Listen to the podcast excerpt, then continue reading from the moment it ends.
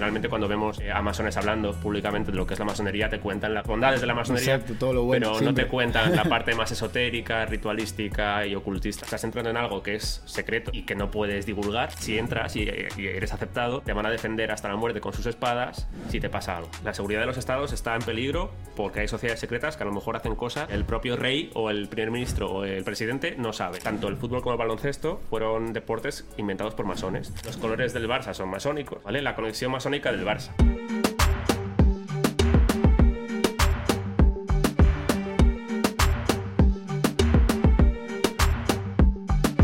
Hoy en Lover TV traemos al experto en masonería, Pablo Sánchez. ¿Qué tal? Muy bien, muchas gracias por, por invitarme a vuestro espacio. Encantado de estar aquí. Y nada, vamos a hablar un poquito de esto, ¿no? Que, que es un tema que cada vez te interesa más a la gente y vamos a poner un poquito en situación. He traído algunos eh, libros para apoyarme. referencias. También en, en fundamentos eh, que son frases y, y, bueno, pues eh, gente experta en el tema, que incluso propios masones que hablan de esto, para que se vea que, pues, que no invento las cosas. Exacto, y que es todo Exactamente, real. exactamente. No como hoy en día que a veces hay un poquito de, de distorsión. Claro, porque son esto. temas tan controvertidos y que se habla mucho y tal, pero hablar es, es gratis, ¿no? Entonces, eh, eh, y también no, no vamos a negar que es un negocio, ¿no? El tema de la conspiración. Entonces, eh, es muy fácil hablar de cosas que no se pueden demostrar, no se pueden comprobar. A mí me gusta hacerlo al revés. Digo, voy a traer eh, fundamentos, voy a traer referencias, voy a traer autores y lo que dicen, pues para que se vea que, que de, de esto no me invento nada. Obviamente tengo mi opinión, me creo mi propia opinión en base a lo que leo. Eh, tampoco voy a negar que es imposible ser totalmente imparcial y objetivo. Exacto, al final uno hila Claro, y, y- claro. y es inevitable conspirar de alguna manera en el buen sentido porque Claro, claro. Es que eh, si no, claro. no se queda en el mismo punto. Totalmente, todo- totalmente. Pero vamos, que mi, mi intención es esa, ¿no? Eh, basarme en fuentes y en autores, pues para que se vea que, que no me invento nada, ¿no? Bien, bien. Oye, pues antes de empezar con, eh, con todo el tema de la masonería, yo quería saber quién es Pablo Sánchez. Pues Pablo Sánchez es una persona normal, un chico de Madrid, eh, que trabaja de... O sea, yo no trabajo de... Esto no me da dinero, esto no, no, no gano dinero al revés. Eh, palmo pasta con esto porque eh, comprar libros, eh, hacer vídeos que requiere pues todo el equipo, iluminación, cámara, tal, esto, eh, el- las horas que le he hecho, todo esto, lo hago por, porque, porque me gusta, pero no porque me, me reporte dinero.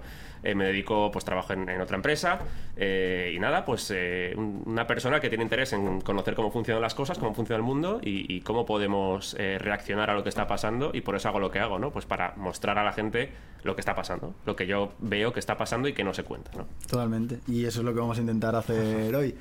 Para el que no lo sepa, ¿vale? Para el, el más, eh, no ignorante en este caso, pero que, que no sepa nada de este tema, ¿qué es la masonería? Pues la masonería, si le preguntas al masón tipo, eh, te va a decir la definición clásica de masonería que todos defienden, que es ciencia moral velada en alegorías e ilustrada por símbolos. Es decir, traducido al castellano. Eh, es una manera para ellos de mejorar moralmente, ser cada vez mejor persona, eso es lo que ellos creen, eh, a través de alegorías, de pues eso, eh, leyendas en, lo que, en las que ellos pues, se fundamentan para pues, trasladar esa idea ¿no? a, a los masones y también con el simbolismo, que es clave. Eh, y esto ya nos enlazaría con la parte más esotérica, es decir, la relación con el símbolo es algo que públicamente eh, se dice una cosa, pero que de puertas para adentro eh, tienen una parte que nunca cuentan los masones. Generalmente cuando vemos eh, a masones hablando públicamente de lo que es la masonería, te cuentan la parte de la filantropía, las cosas más o menos, lo- lo- las bondades de la masonería, Exacto, todo lo bueno, pero no siempre. te cuentan la parte más esotérica, ritualística y ocultista, que hay una parte muy grande en la masonería de eso, que es lo que nunca cuentan y lo que yo he podido leer, que también está Exacto. publicado. Pero bueno, esto es lo, lo- como todos los cultos y religiones, eh, te cuentan lo bueno para atraer a, los fieles, pero Totalmente. todo lo malo se queda un poco ahí. De hecho, hay un símbolo, hay un símbolo eh, no muy difundido en la masonería que es, se llama Jano Bifronte, que es eh, el, el dios de las dos caras. Tiene una cara, ves la imagen y es como una cara para un lado y otra cara Hmm. para otro, ¿no? Eh, y eso para mí es lo que es la masonería. Hay una cara que es la que se vende para afuera, bueno, como tú dices, ¿no? Como todos los, eh, los cultos y tal, lo, lo que se ve para afuera y luego lo que se ve para adentro, ¿no? Es eh, un poquito, para mí la representación clásica de la masonería podría ser ese símbolo de, de Jano. ¿Y cómo se consigue entrar en el culto masón? Pues eh, a día de hoy es más fácil que nunca porque con internet, eh, simplemente mandando un correo electrónico a la logia más cercana o a la que tú Exacto. quieras acceder, eh, muestras tu interés, entonces ellos, eh, el proceso es un poco como antes, lo que pasa que ahora ya te digo que es más fácil porque es todo digital- digitalizado, pero el proceso después de que tú muestras ese interés inicial es que ellos te mandan, y esto se ha hecho así siempre, a tres masones de esa logia, te hacen entrevistas personales, pues más informales, no es una como una entrevista de trabajo, por así Exacto. decir. Pero si te hacen entrevistas, pues para conocer un poco eh, quién eres tú, ¿no? Eh, a nivel personal, tus creencias, tus valores, eh, a nivel eh, también de tu trabajo. Miran tema tatuajes y todo, que tu pasado, esto, o, Mm, o no se centran que- más en la persona de la hora. Sí, eso es. No, no creo que miren si tienes tatuajes o no. Sí que hay cosas que a nivel moral están peor vistas. Pues a lo mejor que, que seas un, pues, yo qué sé, eh, un tío que se ha divorciado muchas veces y tal, o este tipo de cosas, ¿no? Eh, o que hayas tenido un pasado delictivo, ese tipo de cosas, porque ellos siempre dicen que tienes que ser una persona eh, libre y de buenas costumbres. Es como definen a un masón, ¿no? Y de buenas costumbres, pues no incluyen las buenas costumbres hacer cosas que moralmente no sean buenas, ¿no?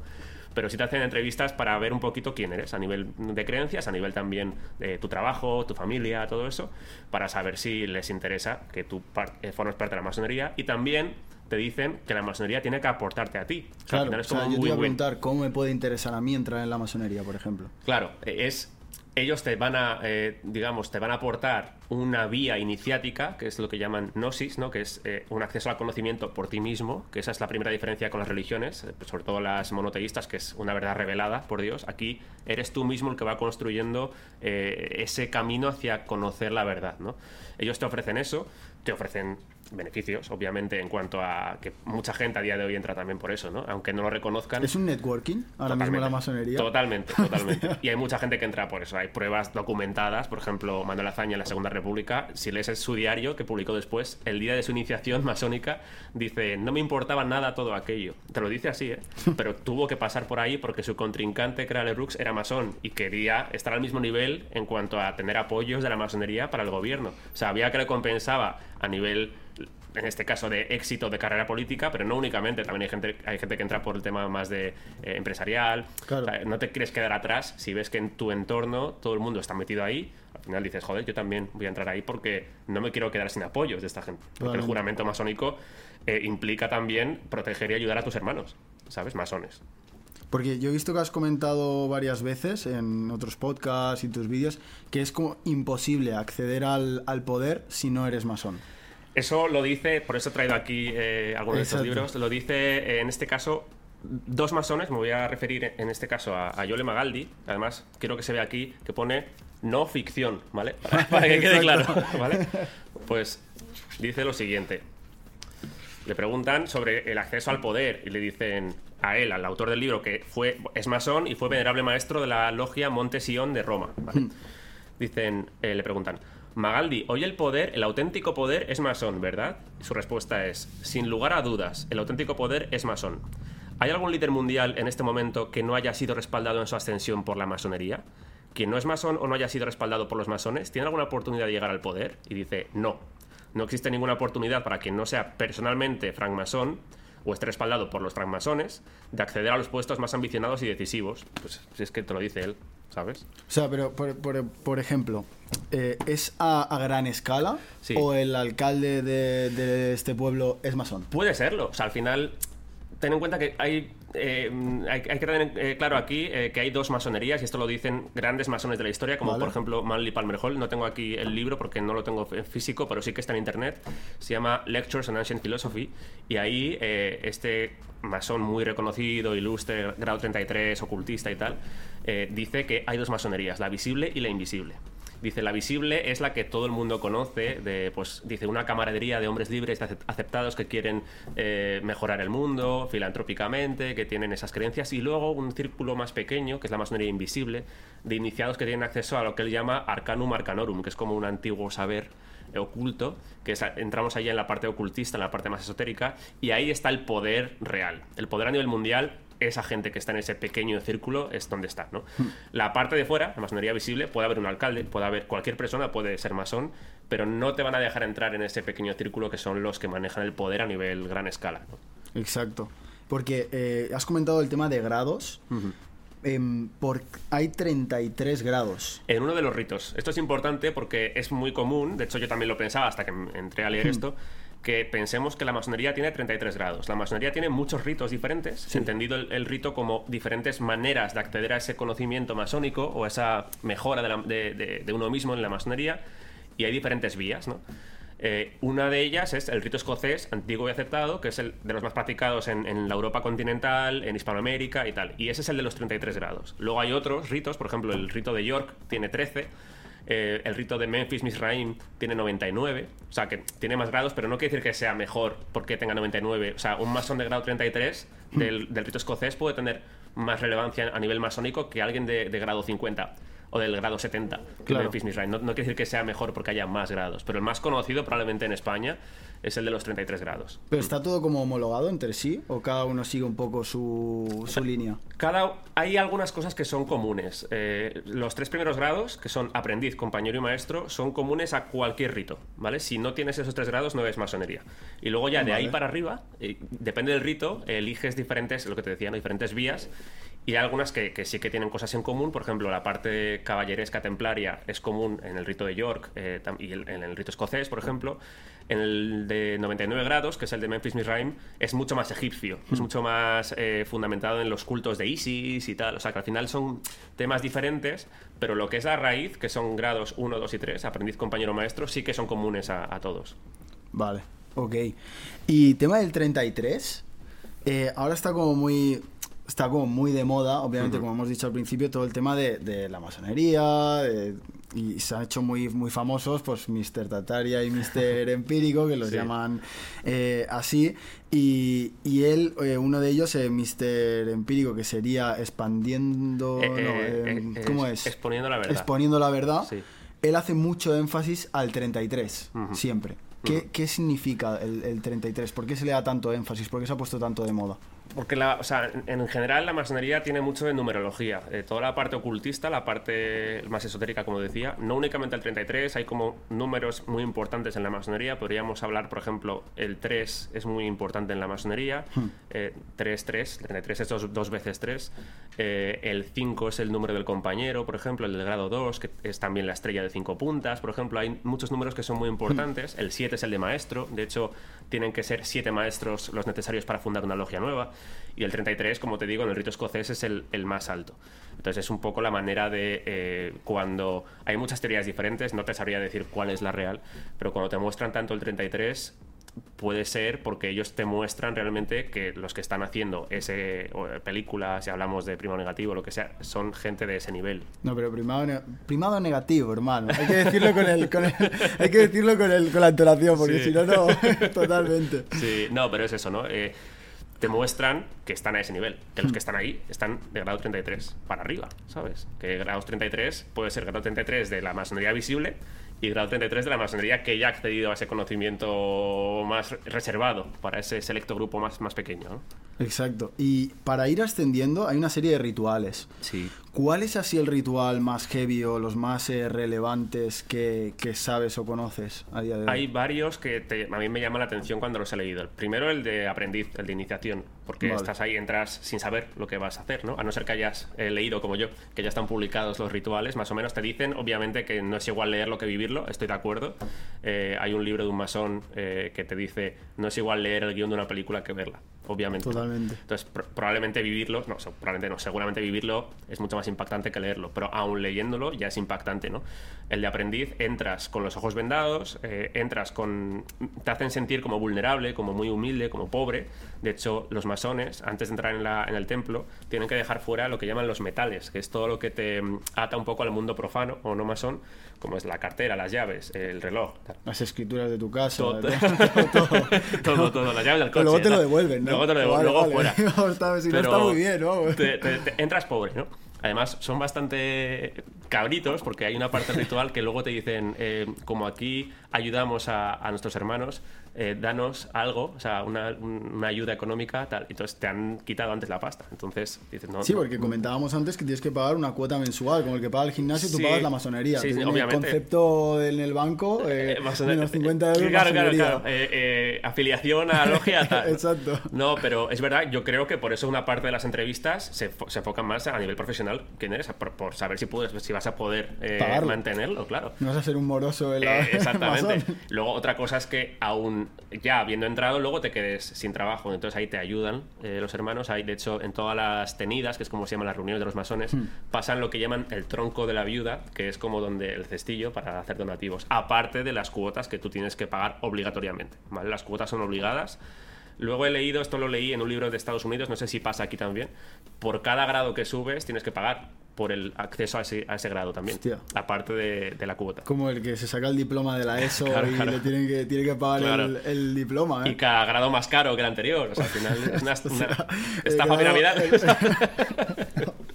Exacto, que está muy bien, pero, pero sí, sí, al final hay negocio. Hay negocio, igual que pues em, eh, yo puedo ser más católico, ¿no? Pero, pero al final eh, eh, las religiones se, si no tienen dinero no, no se pueden sustentar. la diferencia es que las religiones es donativos, lo que la gente da, y aquí es una cuota que tienes que pagar. Sí, pero...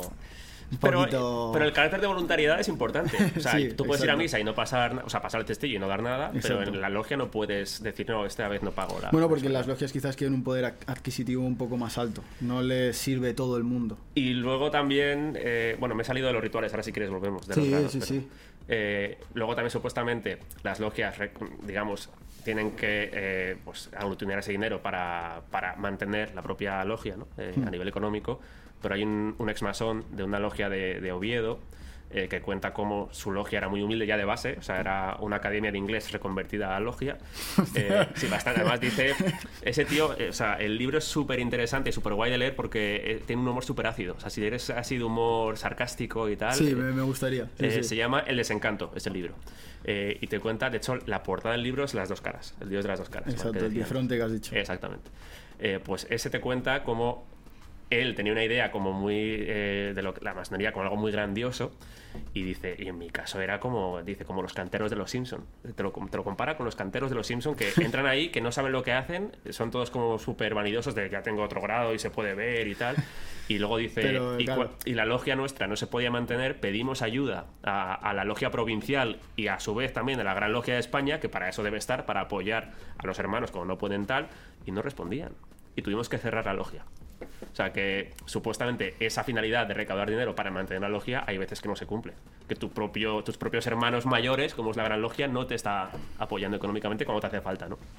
Pero volviendo, no me quiero desviar, volviendo a los rituales, el de aprendiz entras así, muy, pues eso, te sacan, te quitan todo, eh, te desvisten la camisa en el hombro derecho, en el hombro izquierdo, eh, te, remangan una pierna del pantalón, te ponen unas zapatillas, es como que entras medio, medio desnudo, con los ojos vendados, te ponen una cuerda al cuello, que es la que te va guiando, te van eh, tirando esa cuerda, y nada más entrar sientes como un, algo punzante, que antiguamente, no sé si sigue haciendo así, era una espada, o también dicen la, punta de un compás, que es como una amenaza nada más entrar ya notas ahí, bueno, una amenaza doble porque tienes la, cuerda al cuello y, eso que te está pinchando ahí, ¿no? Entonces dicen que eh, lo que sientes ahí tiene doble significado. Uno es la amenaza de estás entrando en algo que es secreto, ellos dicen discreto, pero es secreto, eh, y que no puedes divulgar, eh, que luego no vas a poder salir fuera y contar lo que has visto aquí.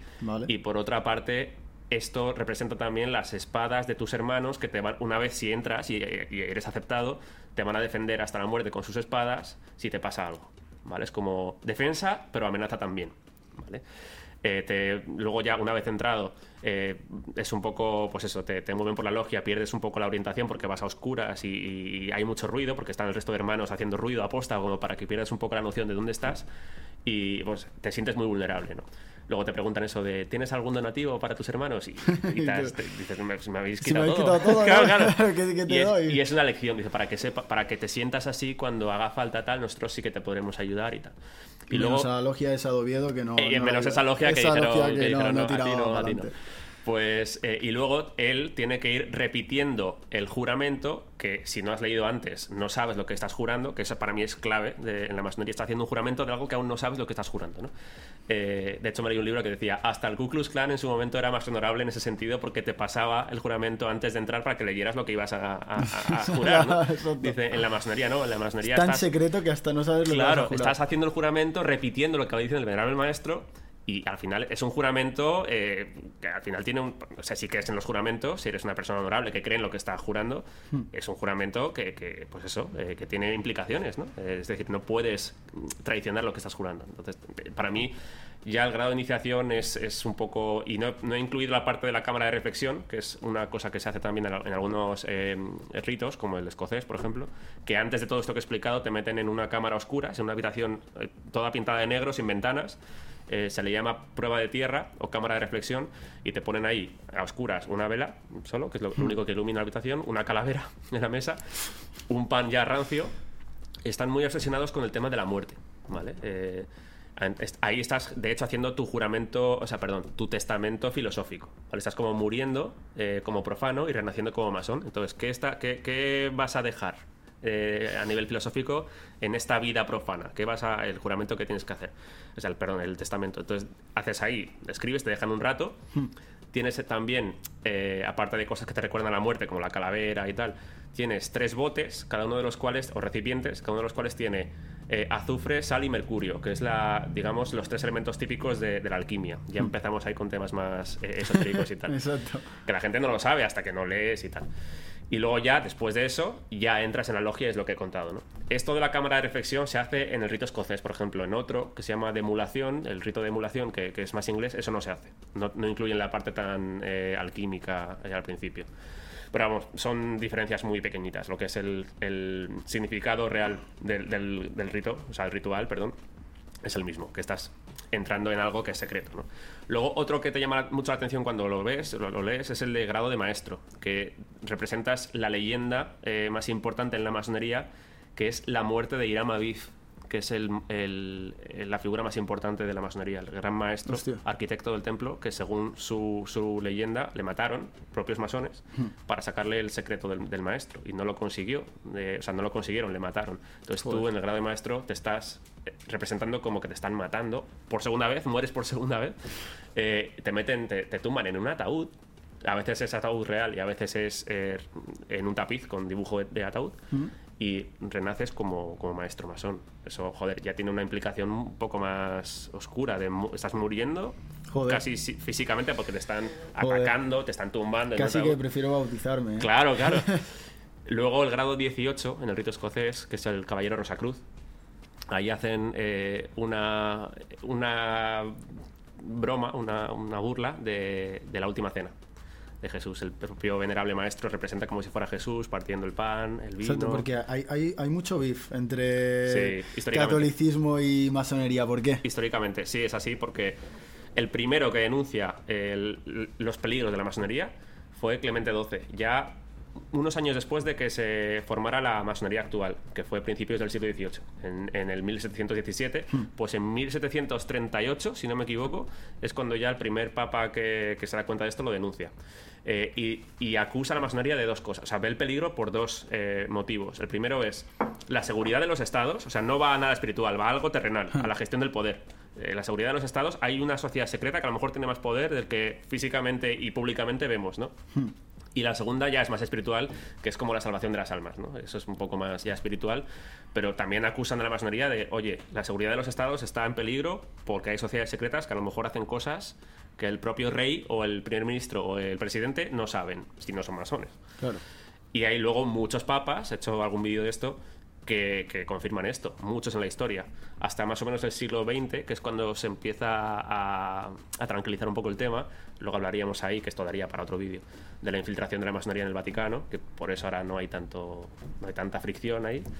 Eh, aunque ha- hace poco ha salido otra vez comunicación oficial del Vaticano confirmando que hay incompatibilidad entre catolicismo y masonería.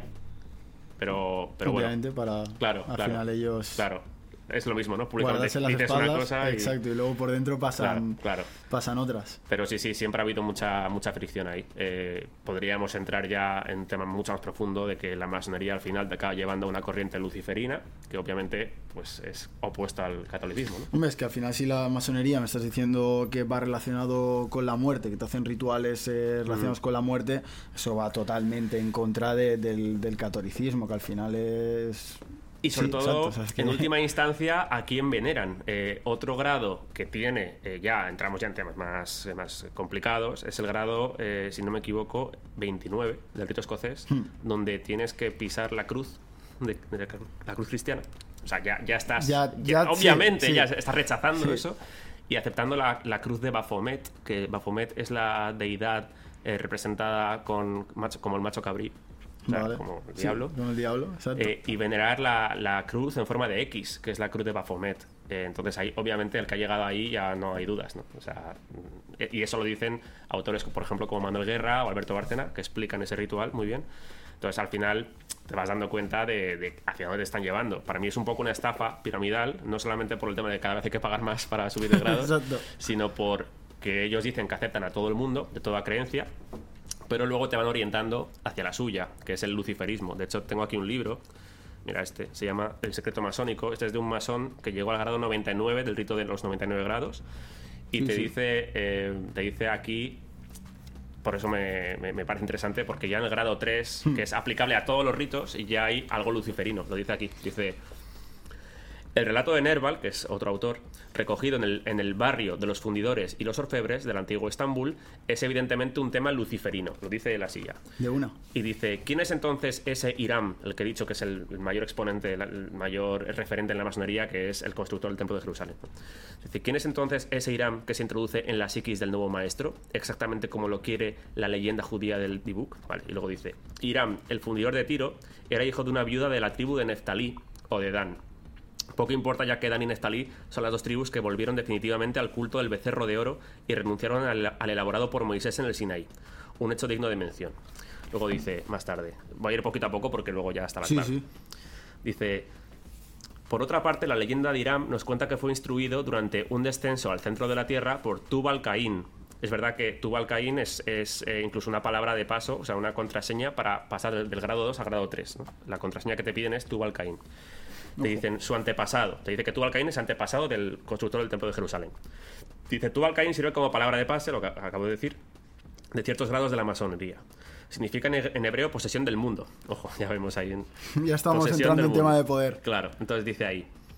Eh, Tubal Caín tuvo como padre a Lamec, hijo de Metusael, hijo de Meujael, hijo de Irad, hijo de Enoch, hijo de Caín. Y aquí en cursiva, él dice, hijo de Caín. Voy a resaltar esto, ¿no?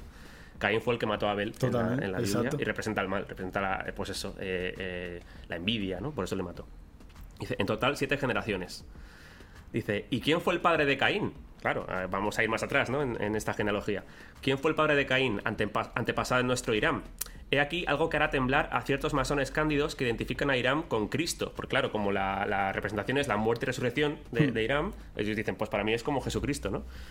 Dice, ya que si bien este último resucita en la tradición cristiana, es decir, Jesucristo, Irán no resucita en modo alguno en la leyenda masónica. Es su espíritu el que se encarna en el nuevo maestro. Y aquí dice, y aquí viene lo importante. Tubal Caín constituye, por lo tanto, la séptima generación nacida de Samael y Eva. Irán desciende por su padre, de por su padre Ur de Tubal Caín y a través de este en línea directa de Caín y de Samael. ¿Y quién es Samael, el padre de Caín? En la tradición judía, Samael es el ángel rebelde, el tentador, el ángel de la muerte, o sea, el ángel caído, Lucifer. O sea, está diciendo que Caín es hijo de Lucifer o de Samael, Tubal Caín es descendiente de línea directa de Caín, Iram Aviv, que es el- la máxima figura de la masonería, es descendiente de Tubal Caín. O sea, Iram Aviv es descendiente en última instancia de Lucifer. Buena familia, ¿eh? Joder, ahí, ahí tienes la relación directa de por qué toda la masonería es luciferina. Pero no te lo cuentan eso. Esto está aquí. Esto, este libro a día de hoy es, eh, es de segunda mano, es un poco antiguo, es de los años 80, si no me Sí. equivoco. Pero está publicado. Obviamente, esta gente que publicaba estos libros, esto iba dirigido a masones. Eso te iba a decir, ¿qué consecuencias tiene publicar este libro? Pues me imagino que ellos dan por hecho que no hay ningún o estudioso de la masonería o, o propios masones que no van a acceder a esto. Entonces eh, ellos lo publican, im- imagino, con la finalidad de que esto llegara a masones, para ayudarles a entender dónde están, dónde han entrado.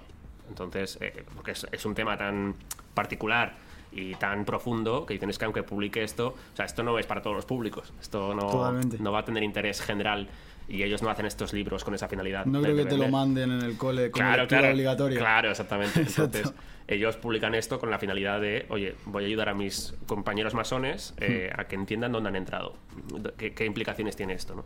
Bien, bien. Vamos a abrir un melón, yo creo, interesante, que es el tema de Jeffrey Epstein. Tú Vale. dices que, que, eh, para acceder al poder eh, o a cierto poder hay que ser masón, ¿vale? Bueno, eso dicen Sí. eh, los libros.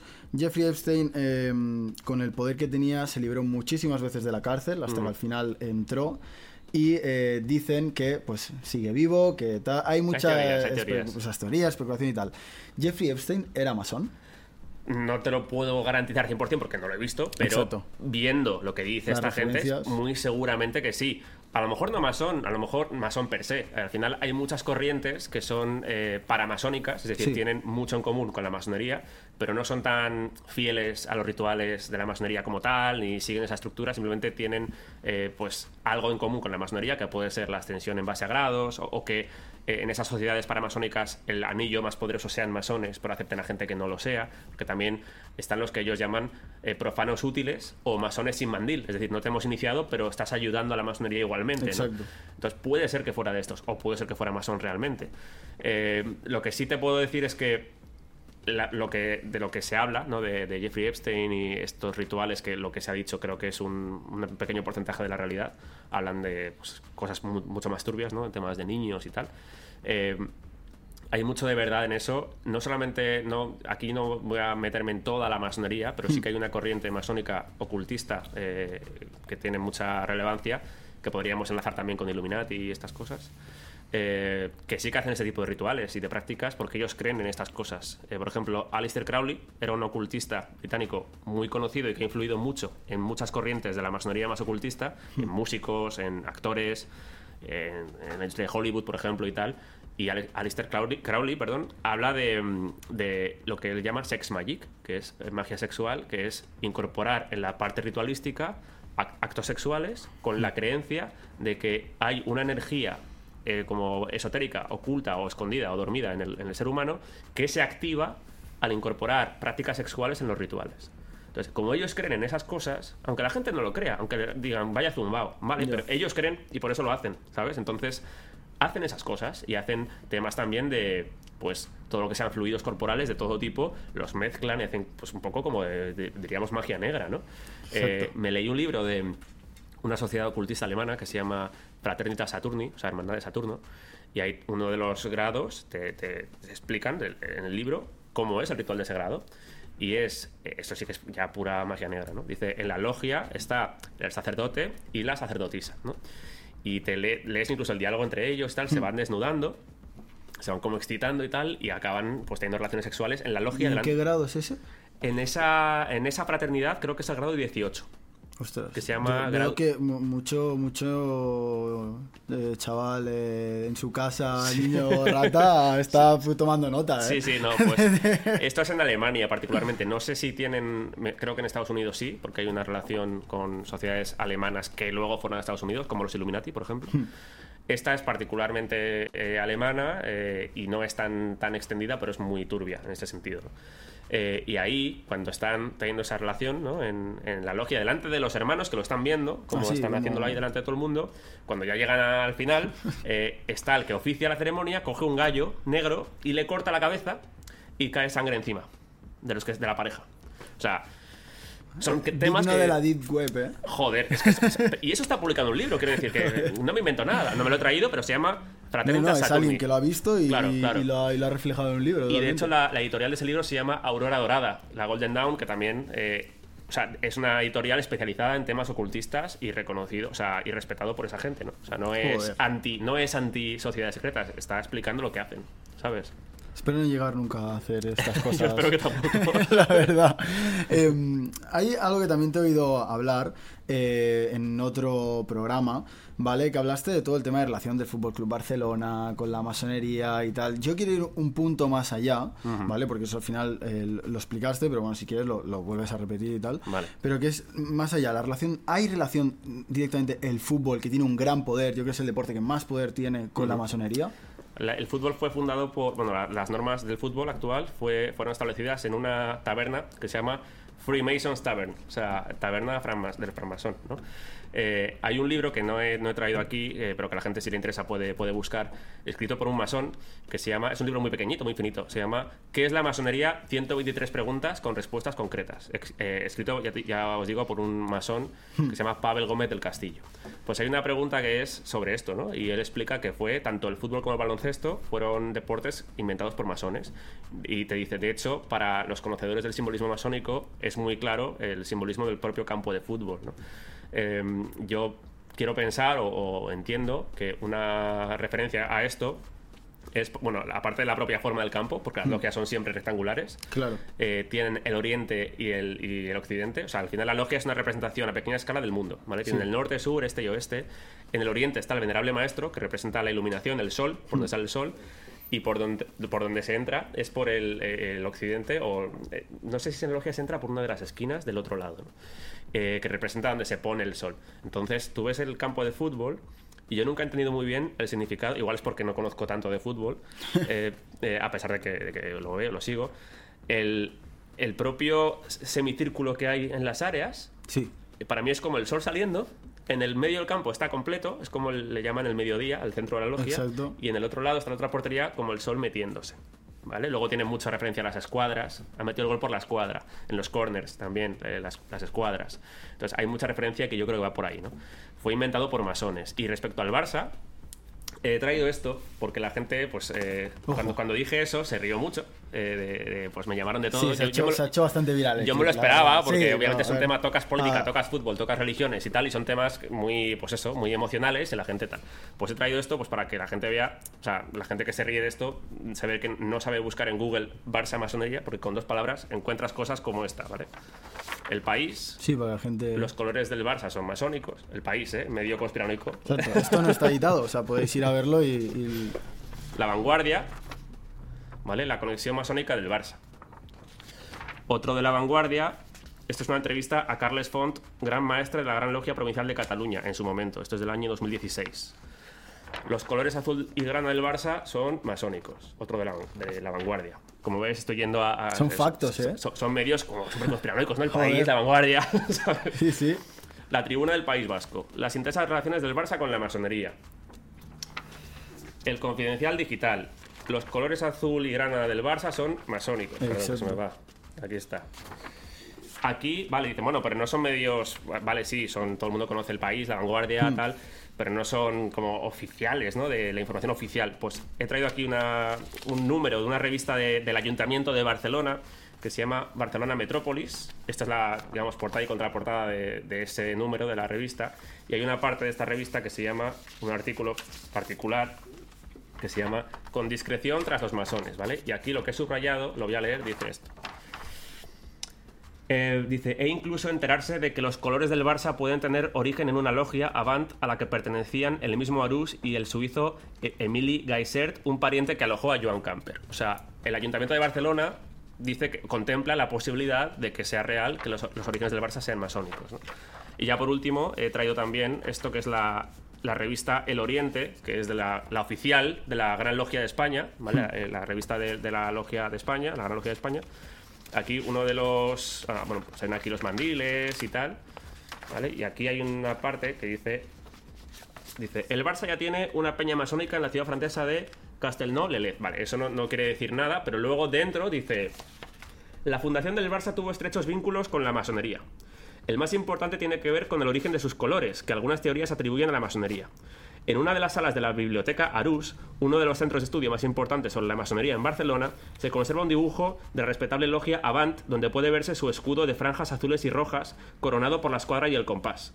A esta respetable logia, que tuvo un, papel relevante en la difusión de la masonería en Cataluña en el siglo XIX, pertenecía Emil Gaisert, delegado de la compañía de seguros Zurich en Barcelona, masón y pariente del fundador del Barça, Hans Max Gamper, que se alojó en su casa de San Gervasi cuando llegó a la ciudad.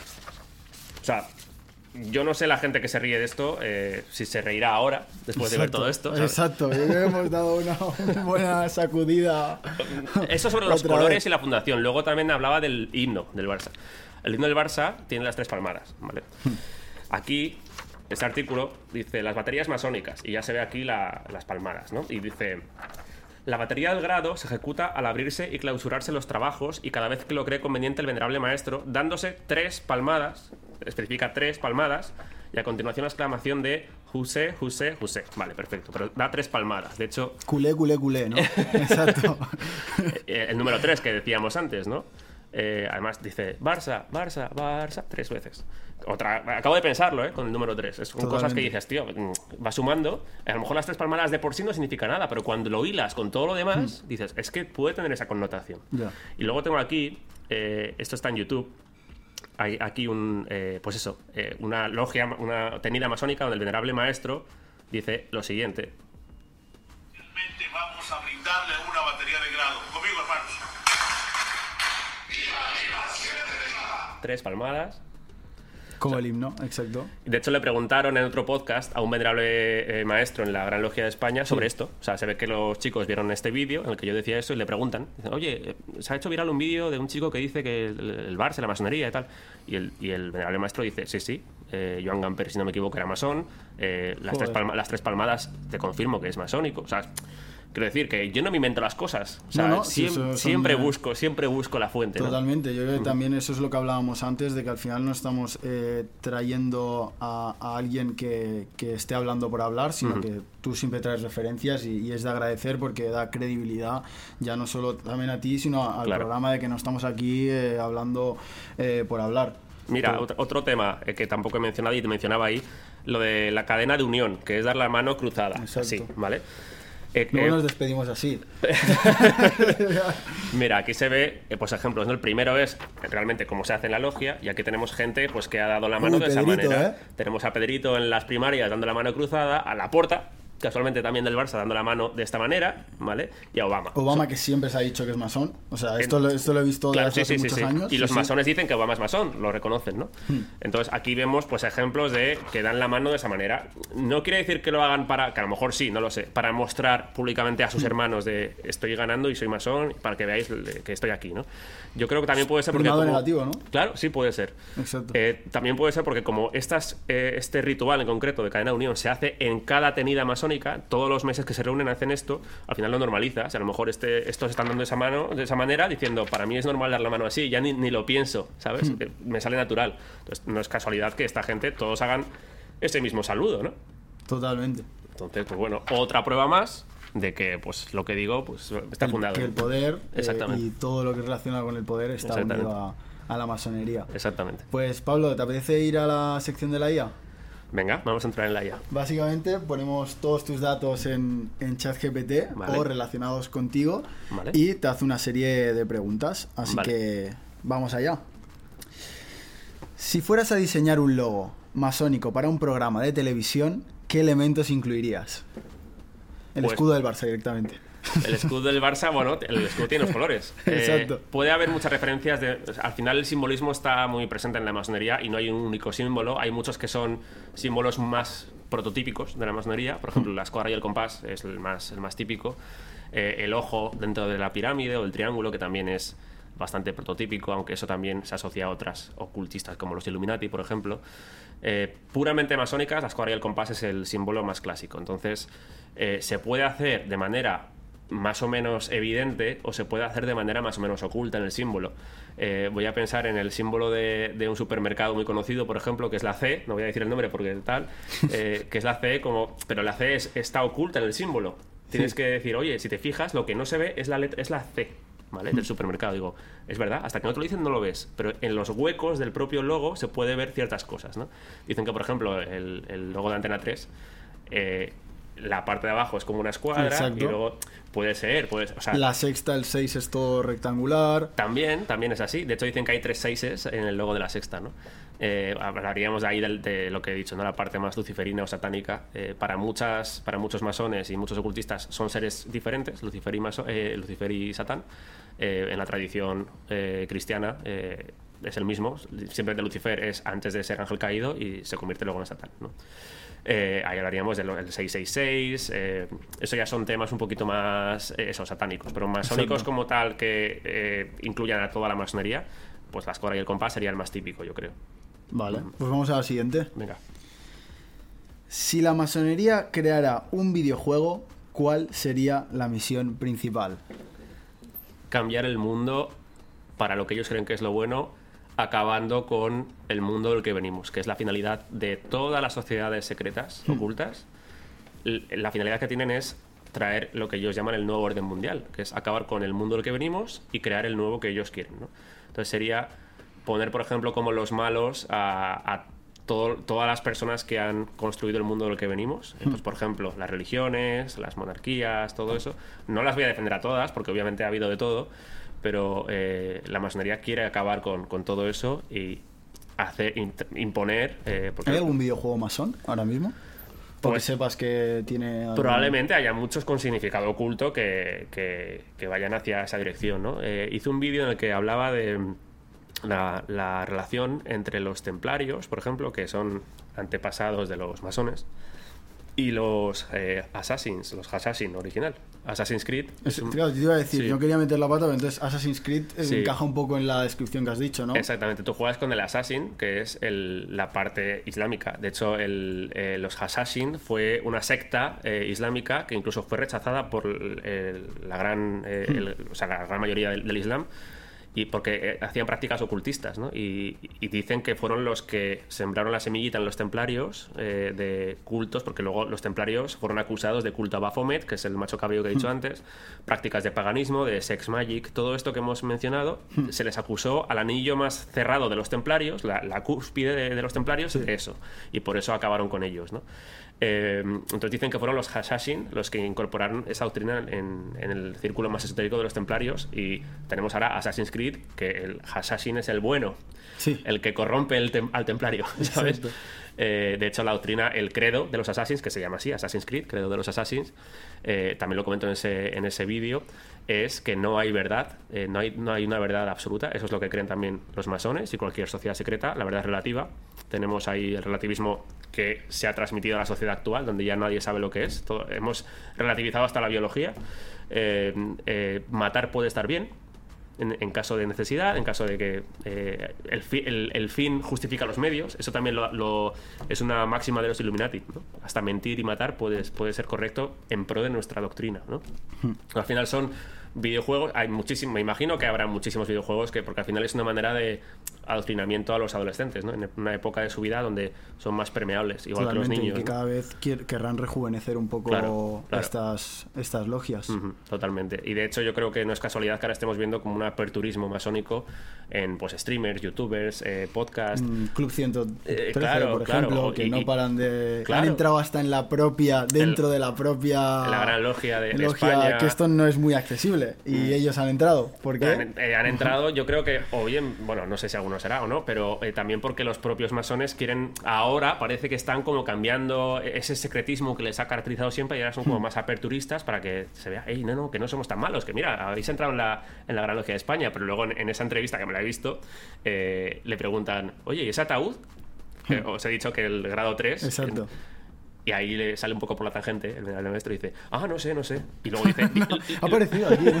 y di- dice con toda la ironía el tío, ¿habrá algún niño dentro? Como diciendo, se nos acusa de eso, ¿sabes? Ostras. Pero se- realmente os explico el porqué. El grado tercero de maestro eh, te meten en el ataúd y, y te levantan de ahí, ¿no? Pues, no, sé si vamos a ir ¿eh? algún día alguna, alguna Oye, pues Pablo, para, para acabar siempre hago la misma pregunta a todo el mundo y es eh, la siguiente. Actualmente, eh, Pablo Sánchez, ¿qué tiene? ¿Más seguidores o más dinero en el banco?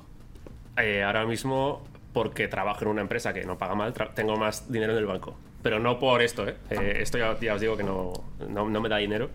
Eh, Pero, y tampoco tengo muchos seguidores, tampoco lo hago por los seguidores, es que esto no lo hago por una finalidad, ni por dinero ni por seguidores, lo hago por, para mí, la motivación es, ya que le he hecho tantas horas a esto, divulgarlo para que la gente que no tiene esa, ese tiempo o esa posibilidad de indagar tanto, se entere de una manera un poco más amena, sin tener que leer los más de 30 libros que llevo yo leídos. 33. Eh, 33, no sé, igual voy por ahí, ¿eh?